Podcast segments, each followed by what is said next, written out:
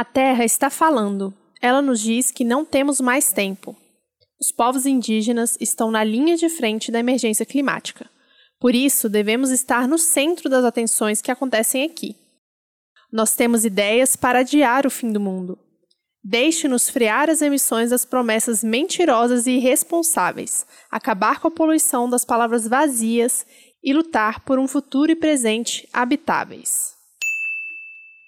Esse foi um trecho do discurso da Chai Suruí, a indígena de 24 anos que representou o Brasil na COP26 em Glasgow, na Escócia, esse ano. Vocês estão ouvindo Outras Mamas com Bárbara Miranda e Thaís Goldcorn. E esse é o episódio 124, Justiça Climática com Ellen Monielli, a Ecofada.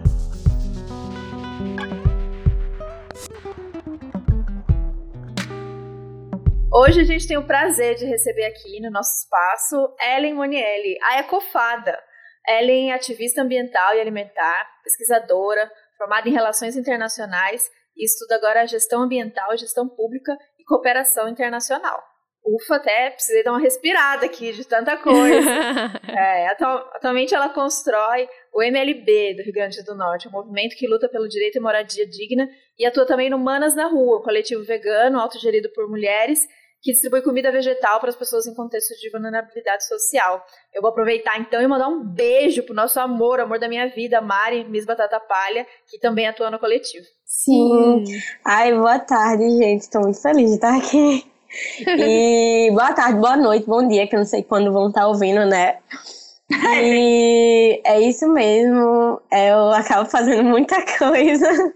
Mas é isso, né? Tem Ellen, assim, um pouquinho de Ellen em cada lugar. É e não é só isso, energia... né? Não, não é só isso, não. É uma energia jovem e é sobre isso que a gente vai falar hoje, sobre juventude, sobre mudanças climáticas, sobre toda essa justiça ambiental pela qual você luta. Então, muito obrigada por vir aqui no Outras Mamas e né, disponibilizar seu tempo para conversar com a gente. A gente realmente acompanha seu trabalho e adora. Então, parabéns pelo seu trabalho no Instagram é, em todo o resto que você faz também. E o motivo pelo qual a gente te chamou aqui hoje é porque recentemente você foi representar junto com o Perifa Sustentável, né? O Brasil na 26ª Conferência das Partes das Nações Unidas, a COP26, que aconteceu dia 31 de outubro até 12 de novembro em Glasgow, na Escócia. Muito chique. muito frio também, pelo que eu vi nas fotos. e a gente acompanhou com muito orgulho você e outros jovens, né? Tanto da periferia quanto indígenas, é, brasileiros do movimento negro que estavam lá representando quem realmente movimenta o mundo e quem realmente importa, né, quando a gente fala de justiça climática. É, a participação e a mobilização de pessoas como você, né, ativistas de um modo geral, foi o que valeu para a gente ficar acompanhando a COP, porque a gente acompanhou todos os dias. A gente simplesmente viu que não ia dar, né? Vamos falar mais disso para frente, mas não ia dar em nada ver os líderes de Estado conversando e a gente foi acompanhando as, as mesas que foram acontecendo ali do lado, né, das mesas principais. É, as verdadeiras lideranças, é, na verdade. Exatamente, as verdadeiras lideranças. E isso só confirma, né, mais uma vez, que essas mudanças vão vir do povo mesmo, de pessoas como você, que estão lá é, falando e mostrando o, qual, o quão urgente, né, o quão urgente é esse assunto. Então, muito bem-vinda, agora eu falando, Babi falando aqui, e obrigada por aceitar esse convite. Como eu disse antes, o prazer é todo meu. É verdade, a cópia, assim. Tava frio, gente, tava muito frio. Teve dias que, assim, meu Deus, será que eu vou aguentar? Teve dias que doía o meu corpo, porque além de frio, lá ventar muito. Então, vento e chuva, com chuva ainda, assim, é muito difícil. O frio fica insuportável às vezes. Quero voltar um pouquinho é, e pedir para você contar um pouco, antes da COP, contar um pouco sobre você. A gente já te acompanha antes disso, né? A gente se aproximou ali pelo, pelo veganismo, então acompanhamos você muitas vezes e é muito massa o teu perfil, é como você leva essa, essa sua comunicação, é, falando de alimentação, falando de ativismo é, ambiental. Então conta pra gente como que foi tão, tão jovem, assim, como que foi essa sua trajetória com essas pautas, a criação do perfil Ecofada, especialmente, como você começou a trabalhar com isso, foi é, né, de maneira é, orgânica, uma vontade de falar sobre o tema e tal, e como ele explodiu e cresceu tanto, como é a sua relação é, com o perfil e com o ativismo em geral e eh, os seus estudos e a sua luta hoje? Então, eu costumo dizer que eu nem sei quando começou tudo, essas coisas só foram acontecendo naturalmente para mim. Mas eu acho que quando eu entrei na faculdade de Relações Internacionais, que eu comecei a ler estudos, a ver certas perspectivas, a estudar mesmo é, questões políticas e, e isso abriu minha cabeça. E assim, eu já falava muito sobre, dentro, dentro da minha realidade, dentro dos meus das minhas zonas ali de vivência sobre alimentação. Então é uma coisa que desde 2015, desde 2015 eu sempre falava. E aí, na faculdade, começou, eu, eu tendo contato com outras coisas, com, com essas outras perspectivas, começou a se amplificar. Então, eu vi que dentro da minha comunidade eu já estava atingindo muita gente, assim, ao meu redor, meus amigos, influenciando meus amigos a, a trocarem uma alimentação é, baseada em carne, laticínios e tal, para alimentação vegetal, e ia falar so, sobre vegetarianismo, veganismo com eles, e entrar em projetos, me inserir mais em projetos ligados à, à, questão de questão social, questão política, e assim, tudo ligado, tudo com foco ambiental. E eu sabia que eu queria trabalhar com desenvolvimento sustentável era uma coisa que eu, no começo, assim, da faculdade, eu quero trabalhar com desenvolvimento sustentável. Nem sei onde surgiu essa ideia, eu só sei que eu sentia no meu coração que eu tinha que trabalhar com desenvolvimento sustentável desde o primeiro dia de aula. E assim, eu fui entendendo muitas coisas, o que é desenvolvimento, o que é progresso, o que é, sabe, todos esses questionamentos que eu, eu vim fazendo ao longo desses anos, até chegar onde eu tô, com o nível de pensamento que eu tô agora.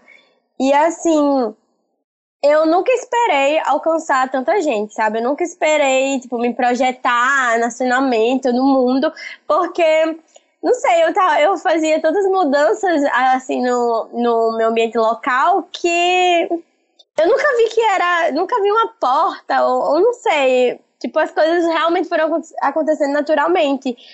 E aí veio a pandemia e eu comecei a ficar mais ativa na internet. Eu acho que muita gente começou assim, ficar mais ativa na internet. Por quê? Você não pode sair, você não pode fazer seus projetos, você não pode fazer nada.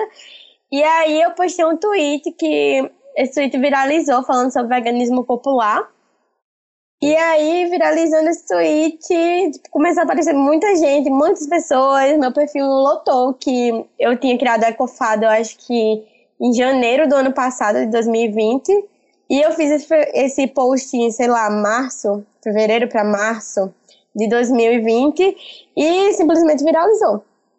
E aí, não foi uma coisa assim, eu quero, foi uma coisa assim, contra a minha vontade, porque eu nunca fui boa com redes sociais, apesar de tudo, apesar de ter começado a falar, a falar no meu Instagram pessoal, assim, sobre algumas questões para os meus amigos, porque tudo era direcionado às pessoas que estavam ao meu redor e às pessoas que gostavam de me acompanhar, assim, ao meu redor.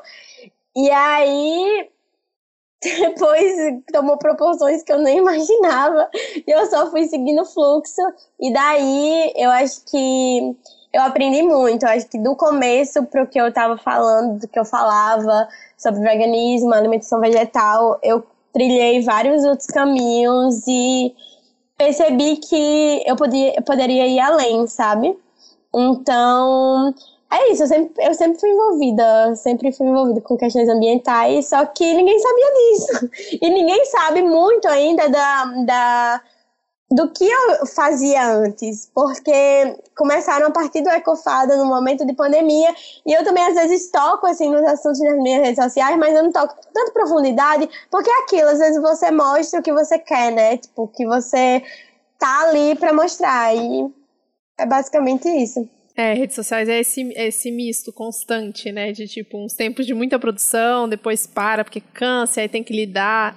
Tem que lidar com muito, muitos comentários das pessoas, nem sempre são comentários legais, né? Muitas vezes são comentários bem ruins. Mas vamos falar então sobre o que é a COP, né? Pra... a gente já começou a falar um pouquinho aqui, mas vamos falar, explicar o que é a COP para quem não acompanhou, para quem não sabe. É, a COP é a Conferência das Partes da Convenção Quadro das Nações Unidas sobre a Mudança do Clima.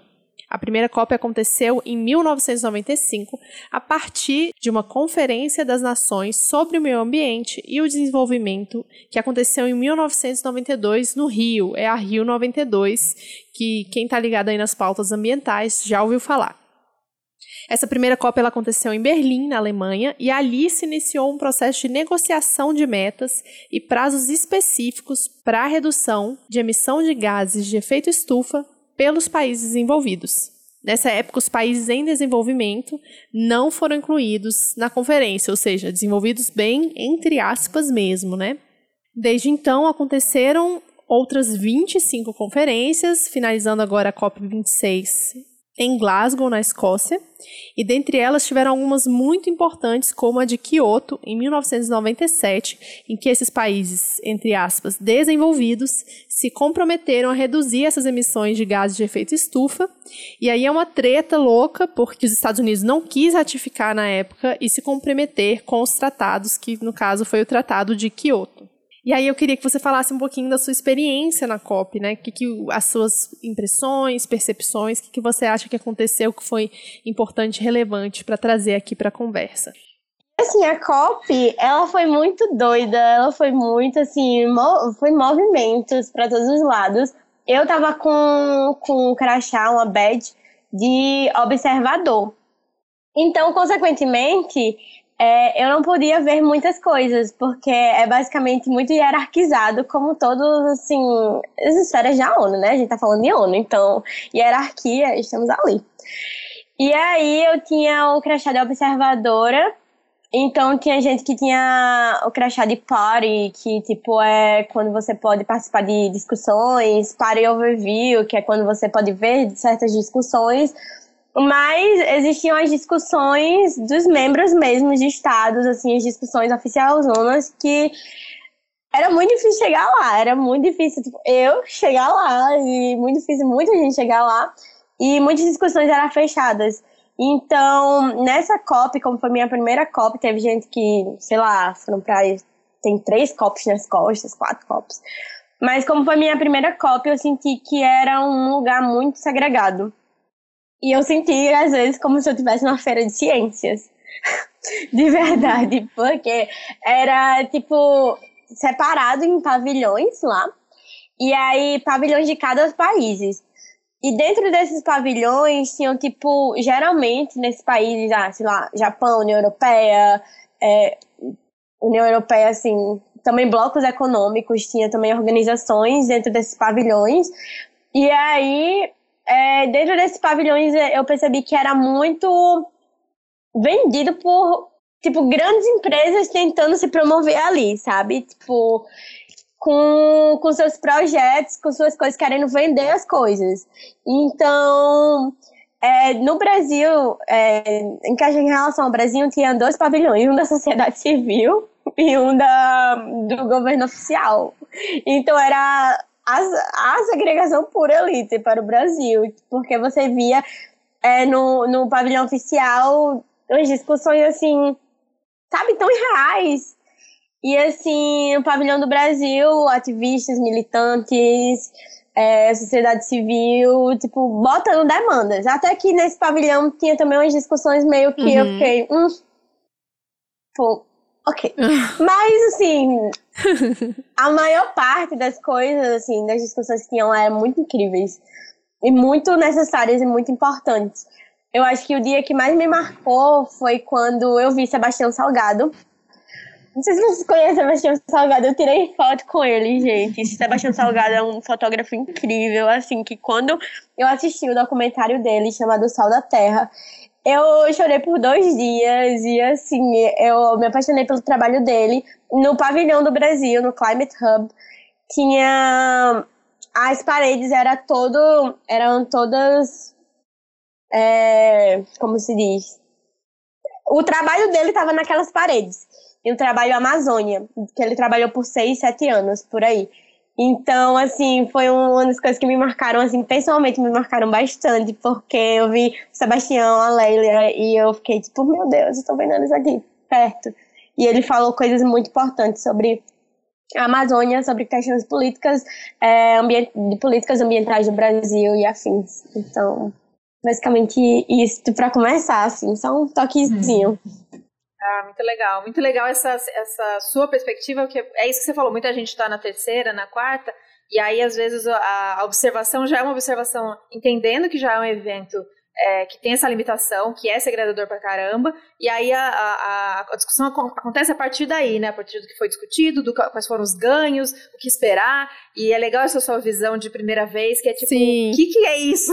O que, que tá acontecendo? Por que, que isso é, é dividido assim? Por que, que isso é, isso é muito massa, porque a gente não pode é, deixar de pontuar, né? Que é um evento muito importante, evento, né? Um, um, uma convenção muito importante, mas que tem é, as suas limitações e a, a, a participação popular, a participação da sociedade civil é muito importante, como essa, essa pressão, né, essa mobilização que ocorre também é, enquanto o evento acontece, ocorre nos paralelos e demonstrar o quanto essa pauta ela não é uma pauta é, de um ativista específico que tem um perfil, que ele é branco e ele abraça a árvore e é, é, é menos importante, né? e mostrar que realmente é, é a nossa é questão mais urgente, que isso afeta diretamente a nossa vida hoje, não mais como a gente imaginava que era uma perspectiva apocalíptica para o futuro. Inclusive, eu vi que na COP também teve gente questionando, mas você está aí na Escócia, como que é esse negócio? Como assim? Você, tá, você meio que perde seu lugar de fala por ser uma mulher negra lá na Escócia, numa conferência da ONU, né, ainda mais sendo da ONU, que a gente sabe que tem todas as problemáticas aí. É, e é muito doido, né? Que as pessoas parece que. É, eu não sei nem como explicar isso, assim acho que tem que problematizar mesmo, mas a gente tem que problematizar a ONU, né? Porque a COP é um dos únicos lugares em que a, a população pode estar, né? A população civil pode estar. É uma das únicas discussões que é aberta para a população civil. O resto é tudo muito fechado. É lá, dentro, dentro, dos, dentro das salas da ONU, que os líderes de Estado vão definir o futuro, o nosso futuro, né? Então é muito importante você estar lá.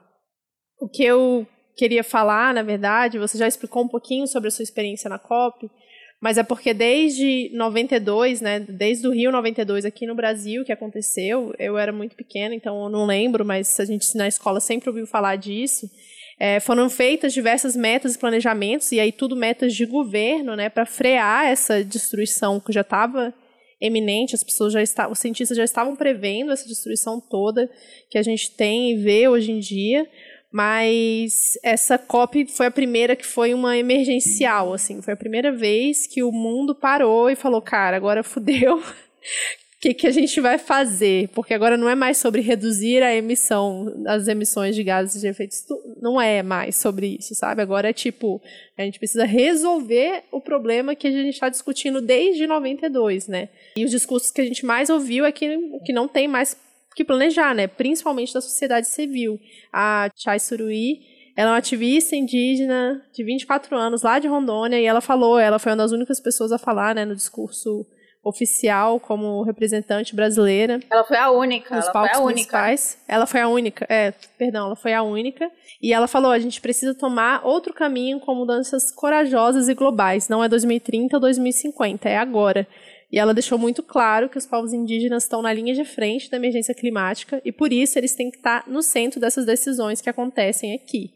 É, não só os povos indígenas, mas as periferias também, porque são os principais, é, são as pessoas que mais sofrem né, com as mudanças climáticas. Você já falou dessa hierarquia que acontece nesses eventos, mas eu queria que você falasse um pouco mais sobre o que de fato aconteceu nessas discussões todas que você pôde acompanhar, né? Então, é, basicamente foi essa essa essa cópia emergencial, mas com com as mesmas assim, os mesmos direcionamentos das outras, sabe? Foi tipo tá se falando em nessa emergência climática, mas as ações elas não são direcionadas a isso.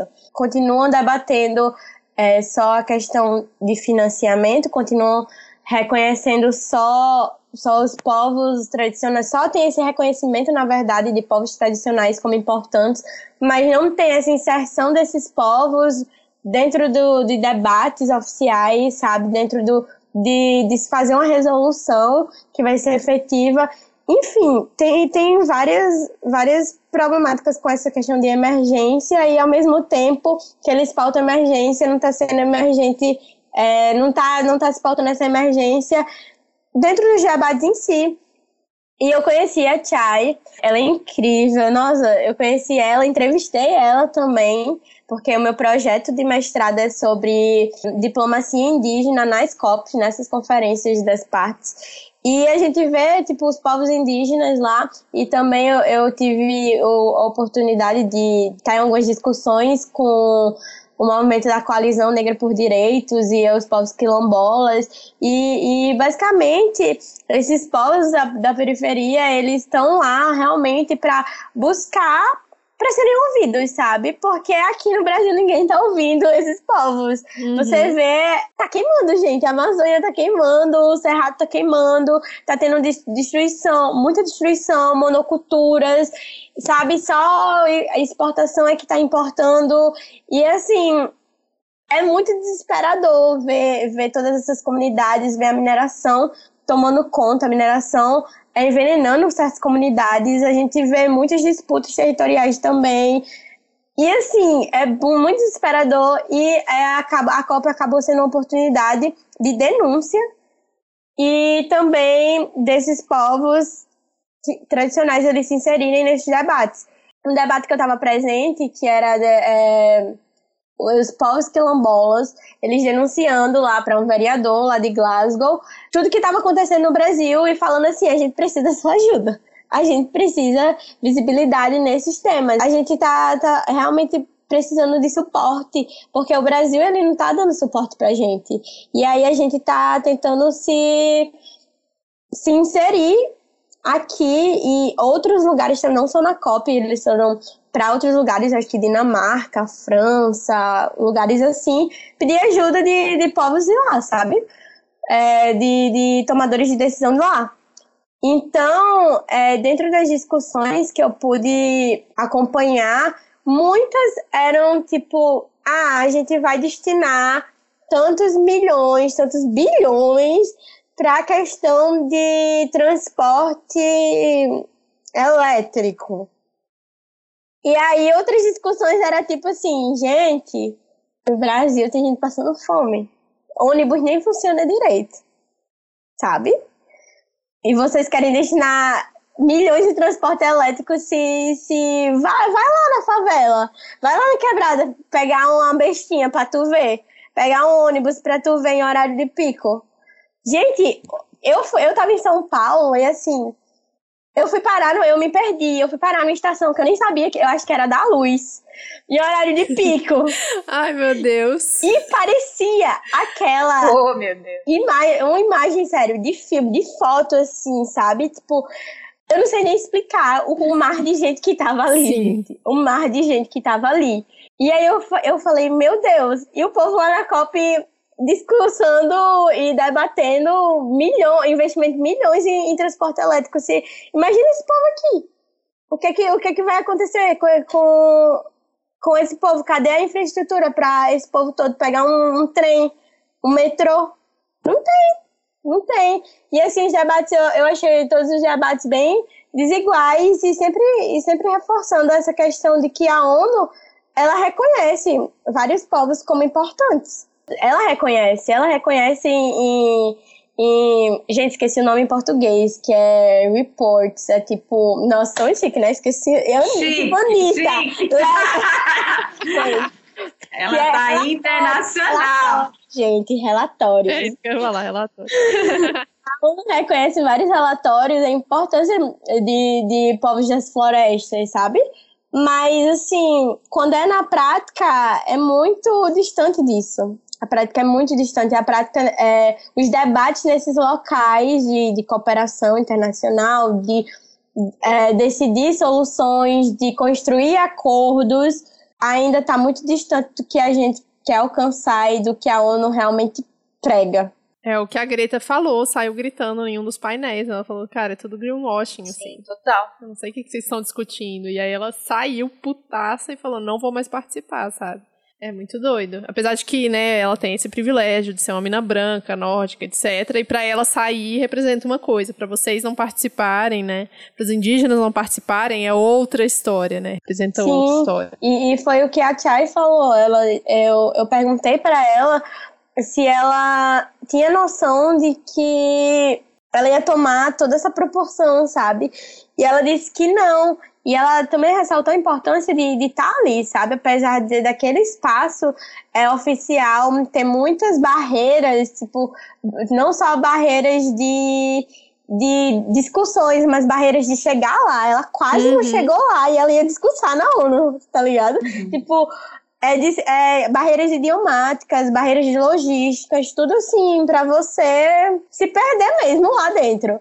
Fora a questão do, de países que a pandemia está longe né, de estar tá controlada e que imagino que isso deve ter impactado também na, na ida dessas pessoas em que é, não chegou vacina, por exemplo, e fazer uma viagem dessa. Então, quem conseguiu chegar até lá? Né? Sim, sim, e eu vi também que é, algumas amigas minhas contaram assim que estavam perto do hub, assim, do pavilhão da Colômbia, que membros oficiais de governo expulsando indígenas de lá do pavilhão da Colômbia, tipo, coisas assim nesse nível, sabe? Que a gente fica sabendo. Mas, assim, tem muitos outros que, que eles chamavam de side events, que são eventos paralelos, que tinham muitas coisas, assim, muitas estratégias rolando, muitas, assim, discussões incríveis rolando, tipo, é, eu acho que era COP, COP Coalization, alguma coisa assim, que tinha muitos eventos, teve também o Encontro Mundial de Mulheres Indígenas, teve os protestos, assim, teve o povo sentando e discutindo estratégias, teve a juventude fazendo um, um parágrafo para eles poderem inserir dentro da resolução e mandarem esse parágrafo para as discussões oficiais, sabe? Teve tudo isso apesar de muito, muito limitado, a gente é importante a gente estar tá lá porque real, não sou uma mulher branca do norte, assim global. É, para mim foi, foi muito importante estar tá lá mesmo para discutir estratégias, para saber o que que a gente vai fazer, o que que a gente pode fazer, o, o que que a gente vai enfrentar daqui para frente, sabe, para estar tá preparado. E é muito assustador a gente é, pensar que, que é isso, essa disputa, porque o que a galera foi fazer lá é disputar esse espaço, como você disse, e se encontrar, o que é sempre muito muito rico, muito mágico de, em termos de troca, em termos de denúncia, é, mas é, com certeza com a consciência de que esse evento é um evento feito né, para.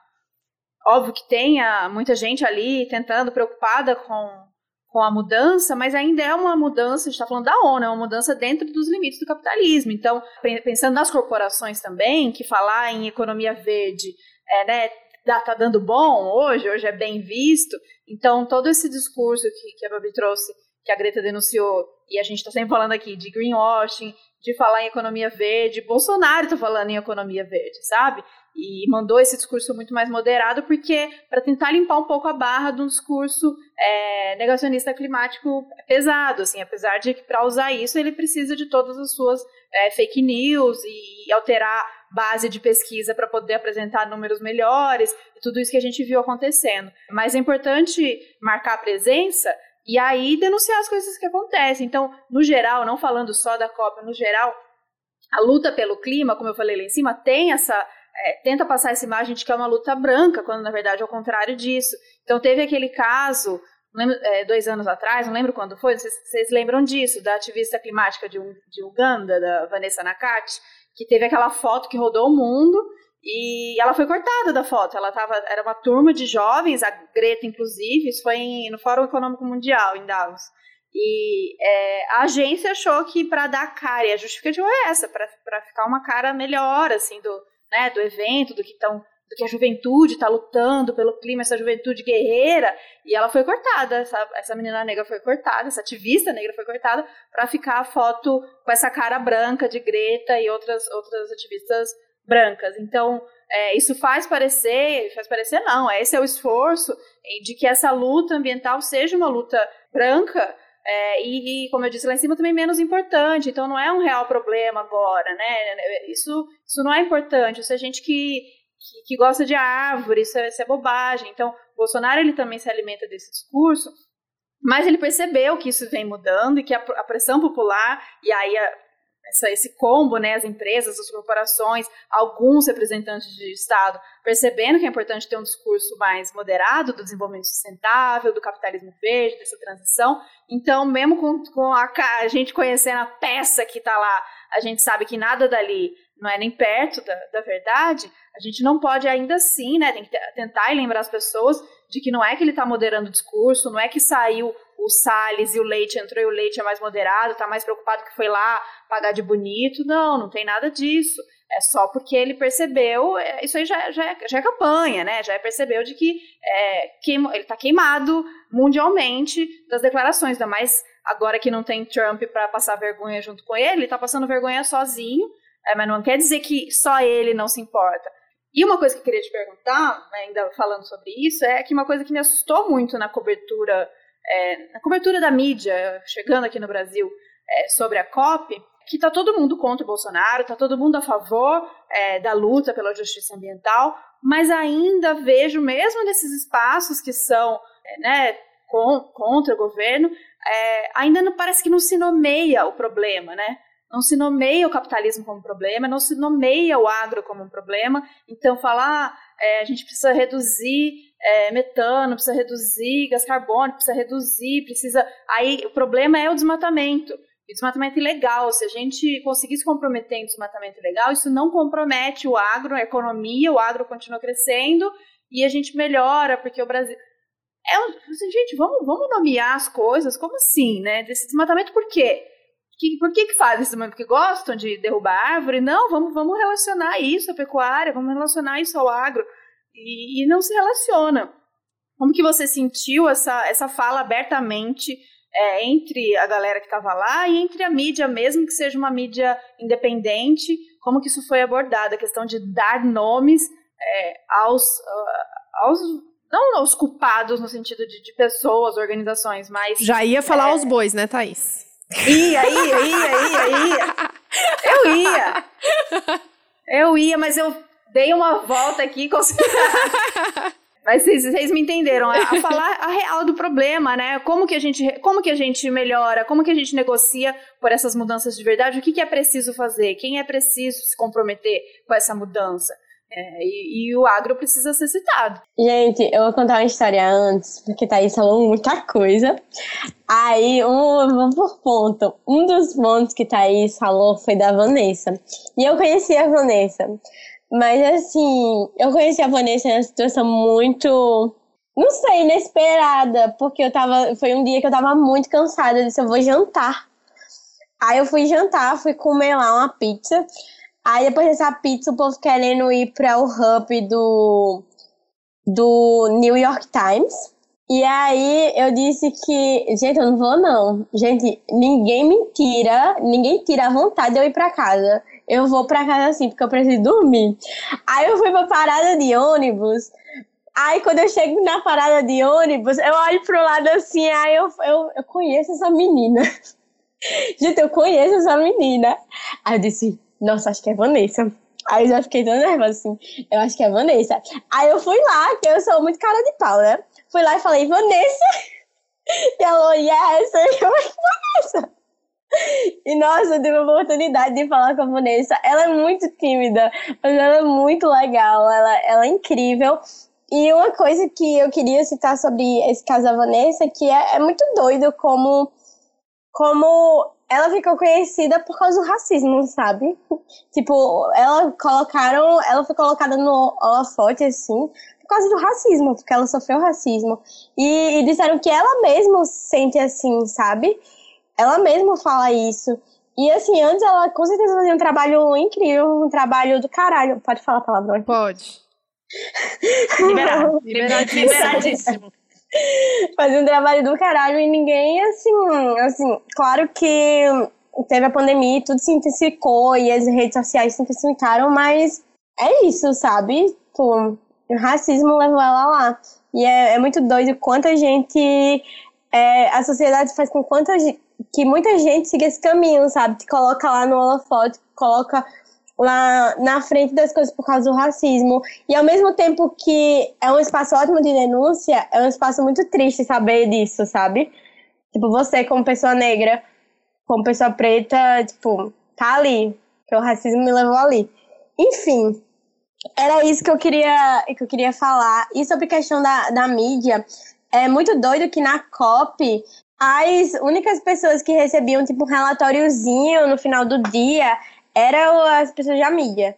Então, enquanto a gente sabia nada que estava acontecendo, aí o pessoal da mídia recebia um relatóriozinho pra, assim, um relatório pronto, sabe? Pra tá ali. É tipo um. Nossa, esqueci o nome que dá. Que dá quando vem um negócio já pronto de, de mídia. Esqueci realmente o nome. Mas ali um negocinho pronto que ah, aconteceu isso, isso e isso, foi debatido isso, isso e isso e aqui. E é muito doido esse negócio de dar nome aos. Eu ia falar aos bois. aos bois livres, vai, bois livres. Ai, de dar nome ao que precisa ser nomeado, porque a própria, quando a gente vê o próprio nascimento da ONU, sabe, a gente percebe que essa nomeação provavelmente nunca vai acontecer. E eu sou muito pessimista quanto a isso. É, apesar da gente saber, da gente reconhecer que o capitalismo, que o agro, que a monocultura, que toda essa devastação que está acontecendo tem nome de grandes empresas por trás, tem nome de, de pessoas que estão ali dentro das articulações para que aquilo tudo aconteça, para que todo aquele desmatamento, toda aquela mineração, toda aquela. Tudo isso que a gente lida hoje em dia acontece, não vai ser nomeado, porque quem está patrocinando geralmente esses grandes eventos são eles, gente. Tipo, são eles. E aí, como se nomear aquilo dentro daqueles espaços, sabe? Se são eles que estão dando dinheiro. Então a gente cai num ciclo muito grande, muito doido, porque a gente precisa começar a falar, a gente precisa é, começar a dizer, fala capitalismo, sabe? Tipo, uhum. Capitalismo, meio de produção, é tudo isso, tipo, dá esses nomes, mas lá, tipo, não vão dar. E, e em relação à mídia, eu acompanhei algumas mídias independentes, tipo, eu vi muito Jornal da Verdade, eu gosto muito de Jornal da Verdade, é, mas eu acompanhei algumas mídias e, e realmente era aquela Mídia Ninja estava fazendo uma cobertura muito grande, realmente tava tinha gente no dentro do, da articulação, dentro de passar informação, tipo tinha pessoas, povos indígenas, comunidades, pessoas de comunidades indígenas, tinha pessoas de todo tipo de, de Gente, as palavras em inglês tá vindo aqui, gente. Background, todo tipo de background. Essa palavra é famosa, gente. Não, não tem. Não tem... Ela tá Sim, impossível. Desculpa, é aquela voltei da Escócia. Mas, gente, gente, tipo, fazendo essa, essa, essa cobertura independente e falando mesmo e denunciando. Tipo, foi um espaço muito de denúncia.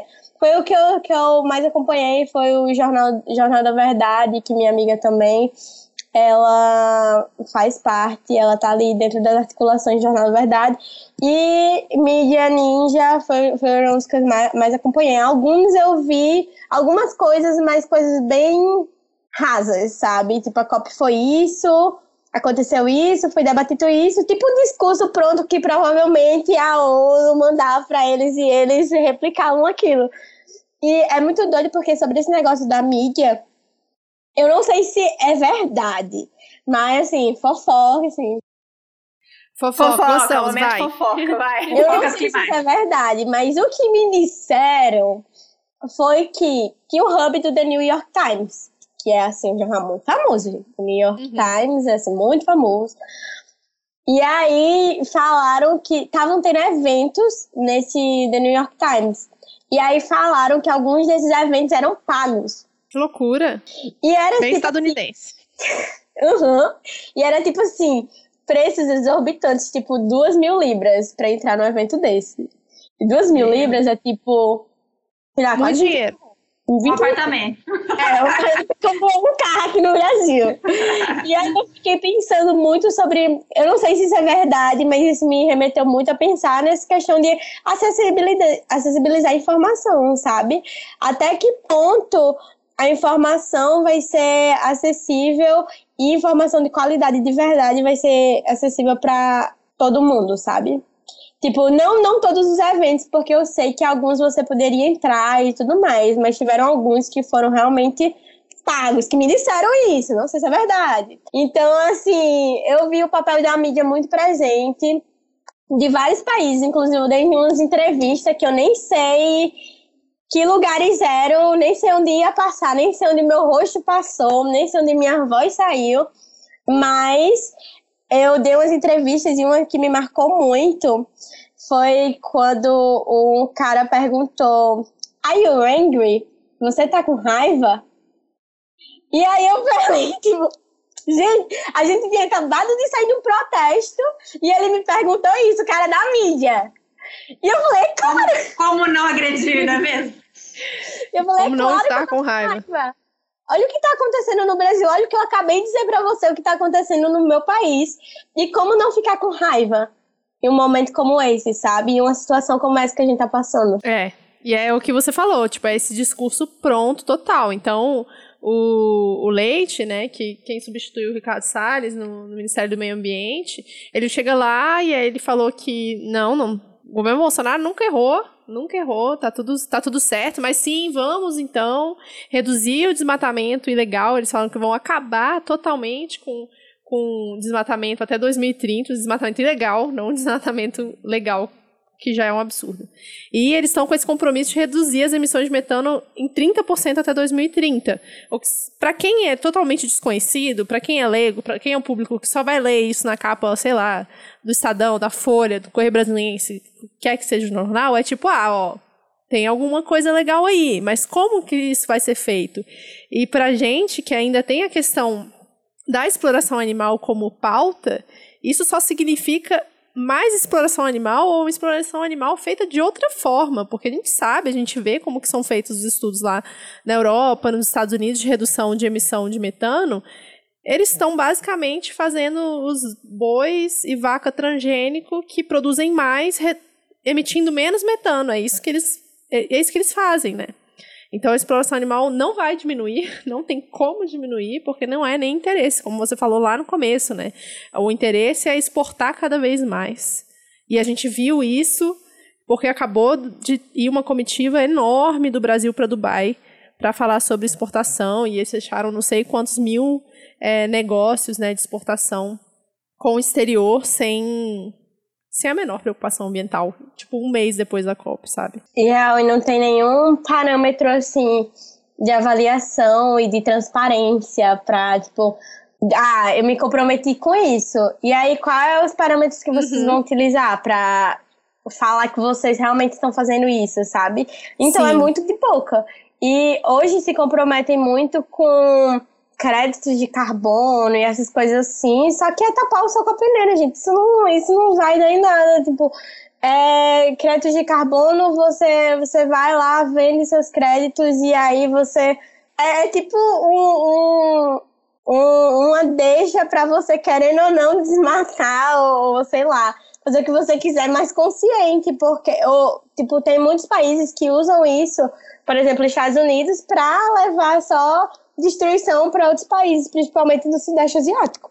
É isso, sabe? É você literalmente tapar o sol com a paneira e essa questão, essa questão de só focar em economia verde. Economia, querendo ou não, tem sua importância, mas não é só isso, sabe? Você se, se comprometer com essa questão do desmatamento legal e aí, e, ok, e assistência aos povos que estão ali, sabe? Que são afetados com aquele desmatamento, que são afetados com tudo aquilo que. os impactos que aquele desmatamento está causando. Tipo, como vocês vão fazer isso, sabe? É, são promessas muito rasas, são promessas que só abarcam a economia e pronto, como se a gente fosse sobreviver só de economia, sabe? Nem é isso, nem é esse o ponto. Cadê as discussões sobre, sobre as outras coisas?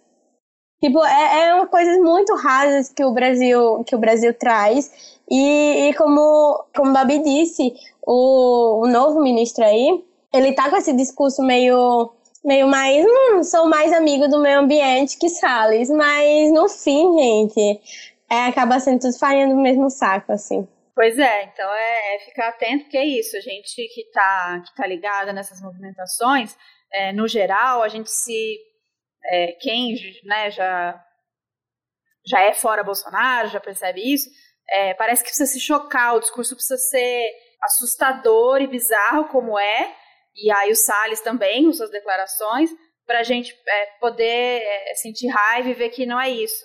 E aí quando né, dá um, joga um glitter ali no, no discurso, parece que isso passa, a gente não pode deixar passar. E isso falando não só nos ministros, mas falando já em eleições, falando em Moro, falando em qualquer é, pessoa que se apresente aí como uma, uma opção. A figura do Bolsonaro, a gente é claro que é muito importante a gente é, pontuar sempre e dizer que nunca mais e que a história política dele seja encerrada ano que vem. Mas a gente não pode também achar que é só ele, né? É só aquela figura que é a figura responsável por tudo de ruim que já aconteceu e que tem outros que os, os discursos são mais bonitinhos, mais limpinhos, mais brandos e que vão melhorar a nossa vida porque, porque não vão, porque quem tiver de braço dado com o agro é, vai continuar fazendo, como a Bob disse, essas políticas que é, vai dar um jeito, vai diminuir a, a, o desmatamento ilegal, mas de algum jeito é, o agro vai continuar bombando, bombando, bombando para exportar. Então, é, isso não, é, não, não melhora e não suaviza e não coloca a gente num outro lugar e essas populações é, que já estão sofrendo, a gente vê essa luta, né, essas denúncias que vem acontecendo, a questão do, dos povos Yanomami e tantos outros é, que sentem esse impacto na, na vida mesmo, diariamente. É, então é ficar atento, eu acho que tem essa nossa sensação aqui, né, esse nosso discurso, que é um discurso de radicalidade, mas que a gente entende também que a vida e as mortes estão acontecendo hoje. Então a gente precisa, por isso a importância de estar num evento como esse, estar disputando espaços como esse. Porque pode ter gente que vai falar: ah, mas a gente sabe que é tudo o dinheiro é que manda, e as grandes corporações, e os grandes chefes de Estado. É... Sim, a gente sabe disso, a gente sabe desses limites. Mas a gente precisa de soluções e muitas vezes consegue nesses acordos, né, nesses compromissos dessas nações é, em, em, reduzir, em mudar essas questões, às vezes a gente consegue coisas que vão afetar de fato ali, em quem vai, vai ter qualidade ali um pouco mais, vai ter água, quem vai sobreviver. Então, mesmo sendo reformas, né, e a gente não acredita em reformas, mas algumas dessas mudanças sim impactam diretamente na vida dessas populações. Então, é ficar atento, é manter o nosso discurso de radicalidade, de que é, não adianta quem troque, não adianta quem está lá, é, que muita coisa vai continuar igual, mas sim, é, muda muito na, nas questões práticas o quanto a gente consegue lutar e quanto a gente consegue disputar para que algumas perdas e algumas destruições que são que não voltam, né, que são irreversíveis, aconteçam ainda mais. É, o Brasil aí, a gente em dois anos a gente conseguiu piorar muito a situação e é, às vezes dá essa, é, essa disputa política que, né, institucional que parece, ah, não, vamos votar no Lula, 2022, não sei o quê. A gente está desde 2020 falando isso, sabe? E a gente conseguiu em dois anos é, ter destruições que são irreversíveis. Então, Claro, tem, tem a votação, tem a política, tem a eleição, é, mas tem coisas acontecendo agora. Tem pessoas morrendo agora, tem populações ameaçadas agora, é, os preços das coisas subindo agora, as pessoas passando fome agora. Então tem muita coisa que tem que seguir sendo feita é, agora, não tem muito jeito. É, e agora que a Thaís tirou a nossa vontade de viver, vamos falar de coisas boas. Cadê? Como? Como? Né? É a mesma não, gente, coisa. Como, como, como, ter esperança? É. é. Como, a gente, como a gente termina esse podcast tendo esperança? Não, mas é possível, é possível. Muita coisa boa aconteceu. É possível, é exatamente isso. A gente sempre faz, tipo, sempre fala, tipo, das denúncias e pá. A gente sempre passa, a gente sempre fala que a gente tem um roteiro, que é desgraçar a cabeça de todo mundo e no final dar um pinguinho de esperança para continuar até pra gente. Então a gente queria saber de você, assim. Você trouxe várias problemáticas aí da COP, das coisas que você tá vivendo, né, das ações, de todo o seu ativismo. Mas o que que você vê de esperança, assim, pra, né, a partir dos encontros que você teve, das falas que você ouviu e pro futuro em geral, porque é isso, 2022 tá aí, a gente tá assim, numa linhazinha muito fina, que a gente já está vendo toda a movimentação política para eleger um Moro da vida. Então, o que, que a gente pode fazer a partir disso, né? O que, que a gente pode realmente ter de, de esperança para o futuro próximo e futuro a longo prazo, a partir do que você viu? Ai, gente, eu digo que esse, essa noite eu tive insônia pensando justamente nisso. Eu fui dormir tipo meia-noite, uma hora da manhã, só pensando nisso. E eu virava de um lado da cama e pensava, eu disse, meu Deus, o que é que eu vou fazer? Que danado o futuro vai vir, vai, vai trazer. Tipo, eu, eu não. Tô, tô, tô, tô mal, tô mal aqui, tô triste. tô sem esperança nenhuma. Aí fui dormir assim. E acordei hoje e disse: não, é outro dia. Deus, obrigada, vai dar certo. Eu vou lutar aqui, vou salvar o planeta. Tipo, acordei nessa vibe. Mas é muito doido porque, assim, querendo ou não, quando você entra em, em lutas sociais, ambientais e políticas e afins, você amadurece muito. E ao mesmo tempo que você amadurece, você fica muito pessimista da vida. Assim, algumas pessoas são diferentes, mas a maioria fica muito pessimista, tipo, porque é desgraça por cima de desgraça. O discurso de Thaís nem, nem me atingiu tanto, porque eu já tô tão acostumada aqui meus ouvidos, que minha mente lendo as coisas disso, porque eu tô na área ambiental, né, gente? Assim, na área pior que eu tenho que estudar e ter que ler isso todo dia.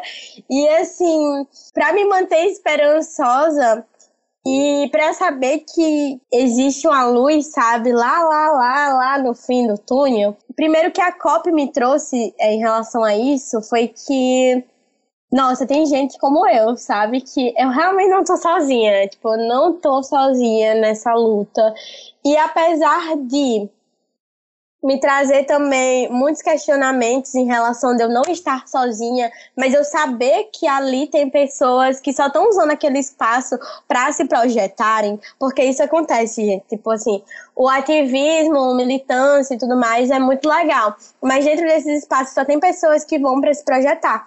E eu acho que foi uma dessas coisas que também me atingiu, porque ao mesmo tempo que eu vi ali gente que tá comigo, tá pensando a mesma coisa que eu, ou se não tá, mas tá caminhando junto, tá tendo seus propósitos, teve muita gente ali que me deixou muito desesperançosa e me deixou muito triste, realmente.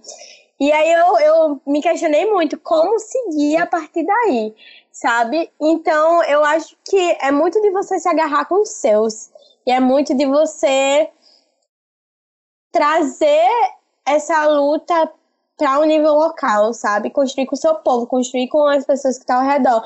E a COP, tudo isso, todos esses sentimentos que, que ficaram na minha cabeça, me trouxe muito isso, me fortaleceu. Porque ou você volta muito triste e decepcionado e não consegue fazer nada, ou você volta com sangue nos olhos.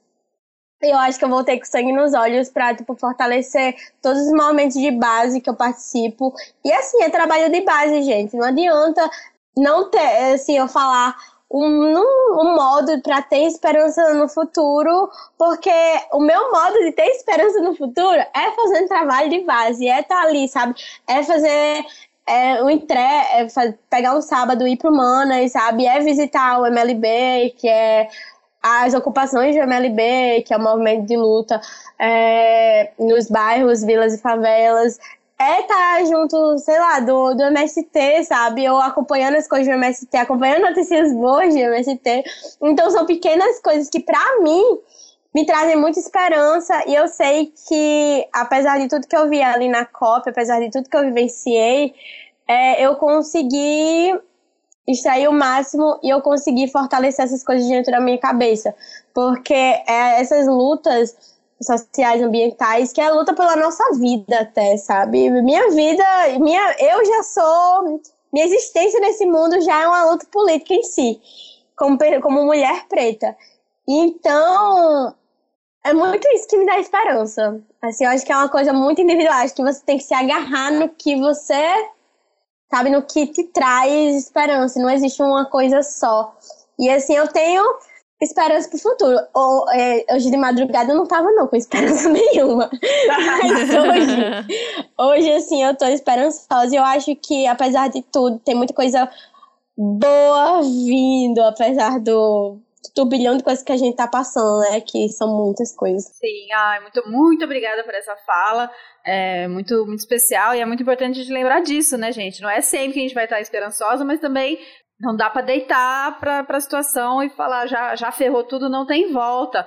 É, então é relembrar onde se pegar. É muito, muito lindo e muito importante essa fala que quando a gente age, né, quando a gente está junto das pessoas, fazendo, acontecendo, é, a gente vai ver muita desgraceira, mas a gente vai ver as mudanças, vai ver as coisas acontecendo e vai se alimentar dessa dessa coletividade, né? Tipo, de ver o outro no dia que você tá dormindo, falando não tem jeito, o mundo não vai mudar, não sei o quê. Tem alguém do lado que tá no dia bom da esperança e vai dizer, não, vamos, mais, mais uma vez, vai dar, vai melhorar. É, isso não vai durar para sempre desse jeito, as transformações elas estão aí acontecendo.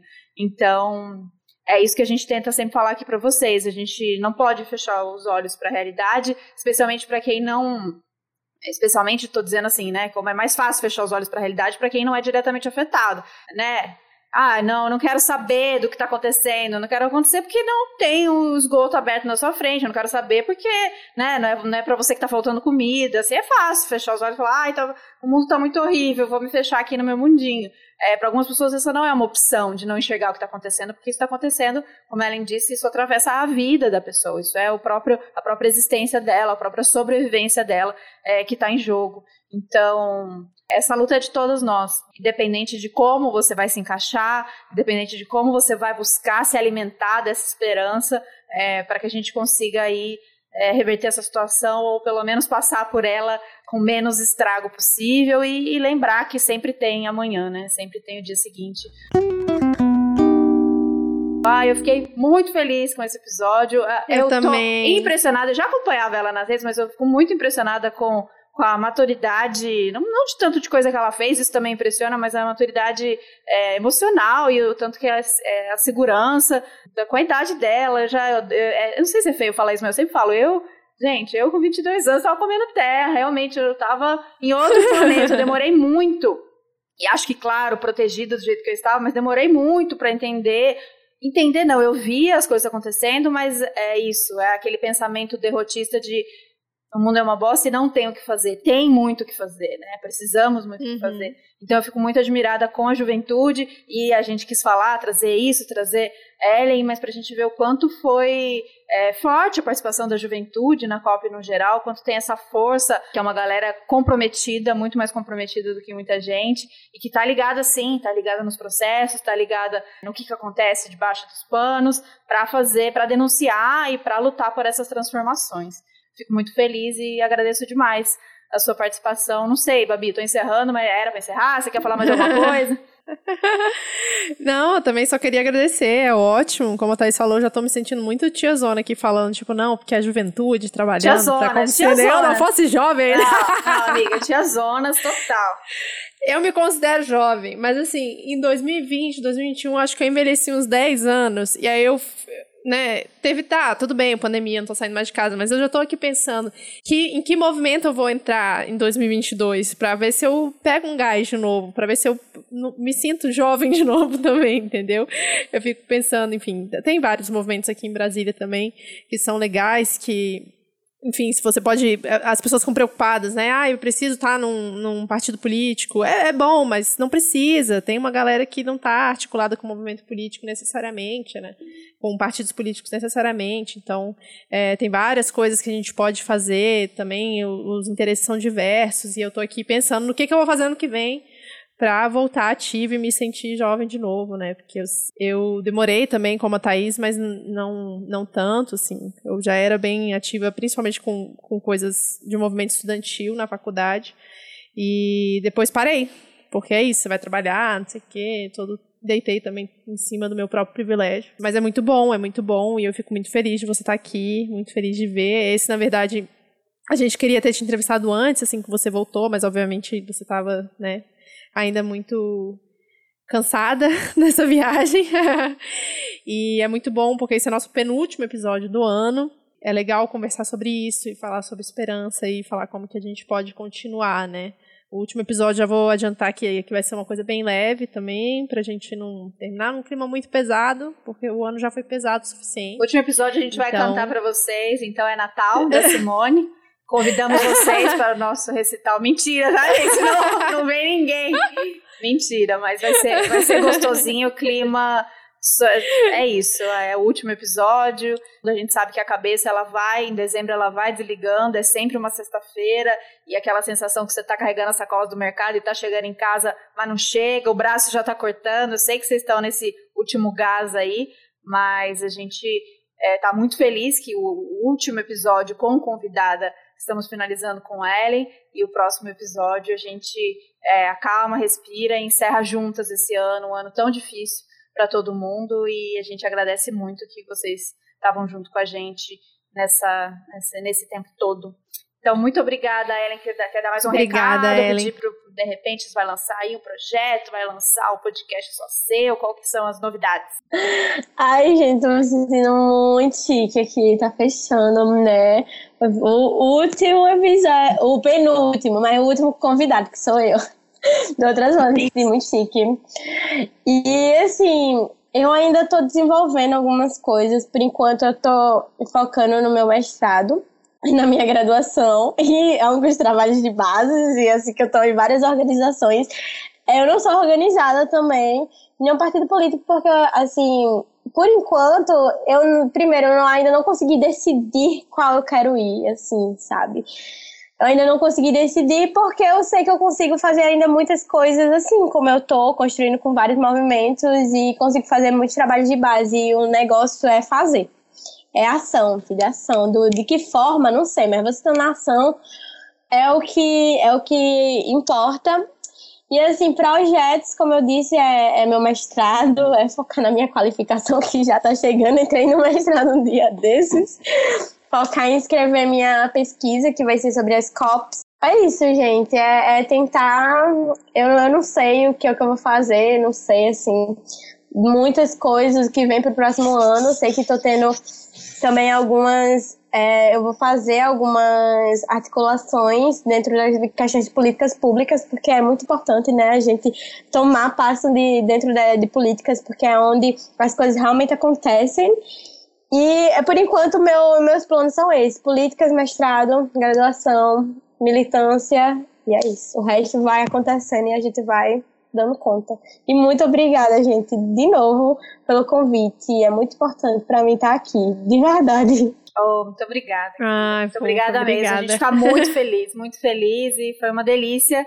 E 2022 queremos mais. A gente vem aí com outros temas, outros formatos, e a gente quer caminhar junto, acompanhar o seu trabalho, acompanhar o que você está fazendo, e sempre juntas, conta esse espaço é seu, conta, pra, conta com a gente, em qualquer projeto que vier aí, a gente está junto para divulgar, para trabalhar juntas.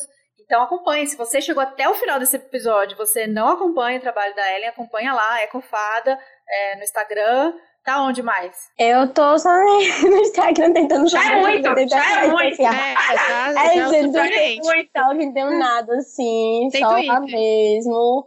Mas, assim, quem sabe um blog futuramente ou não, né? Porque rede social acaba consumindo a gente uhum. muito. Uhum. Sim, eu sou a favor da volta dos blogs. Eu gosto muito de ler texto. Essa coisa, TikTok, tem que estar no TikTok? Tem, legal.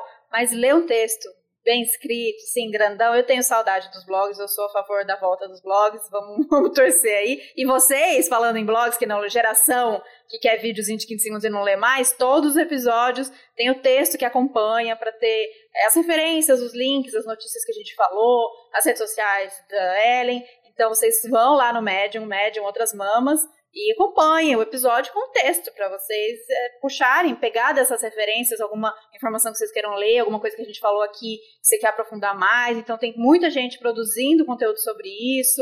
É, tem a Sabrina, tem o Alexandre, tem o, a, a, a cobertura, da COP, teve a PIB que deixou lá, tem lá, se seguir no, no, nos posts, vai ter muita cobertura do que aconteceu. As lideranças indígenas, a gente coloca tudo lá. E vocês acompanham certinho para aprofundar aí. E é isso. Até o próximo episódio. Muito obrigada. Um beijo, força, que falta pouco para acabar obrigada. Falta. Um beijo, beijo. gente. Tchau, gente. Tchau. Até semana que vem. Até o próximo episódio.